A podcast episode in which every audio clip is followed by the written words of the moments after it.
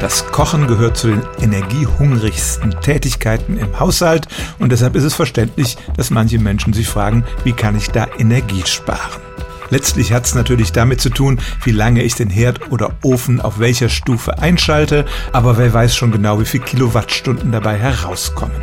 Als Hilfestellung hat eine Schweizer Forschungsgruppe vor ein paar Jahren tatsächlich für verschiedene Lebensmittel und verschiedene Zubereitungsarten ausgerechnet, wie viel Strom das verbraucht und das miteinander ins Verhältnis gesetzt.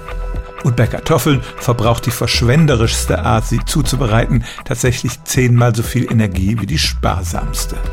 Am meisten Energie, das haben Sie sich wahrscheinlich schon gedacht, kostet es, wenn man die Kartoffeln in den Ofen schiebt und da gart. Das dauert länger als auf dem Herd und der Ofen verbraucht natürlich kräftig Energie. Eine Kilowattstunde für ein Pfund Kartoffeln.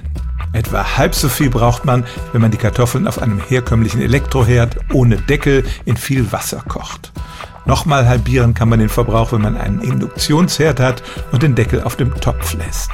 Am schonendsten sind Dampfkochtöpfe bzw. spezielle Thermokochtöpfe, die man auf einen Induktionsherd stellt. Da landet man dann bei einer Zehntel Kilowattstunde.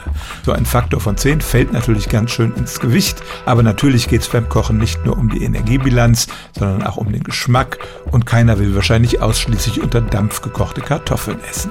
Aber es ist doch gut, das mal zu wissen, dass zwischen den Kochmethoden so große Unterschiede bestehen und tatsächlich ist die energiesparendste und auch schonendste Methode die, die Kartoffeln in einem Spezialtopf auf dem Induktionsherd zu kochen.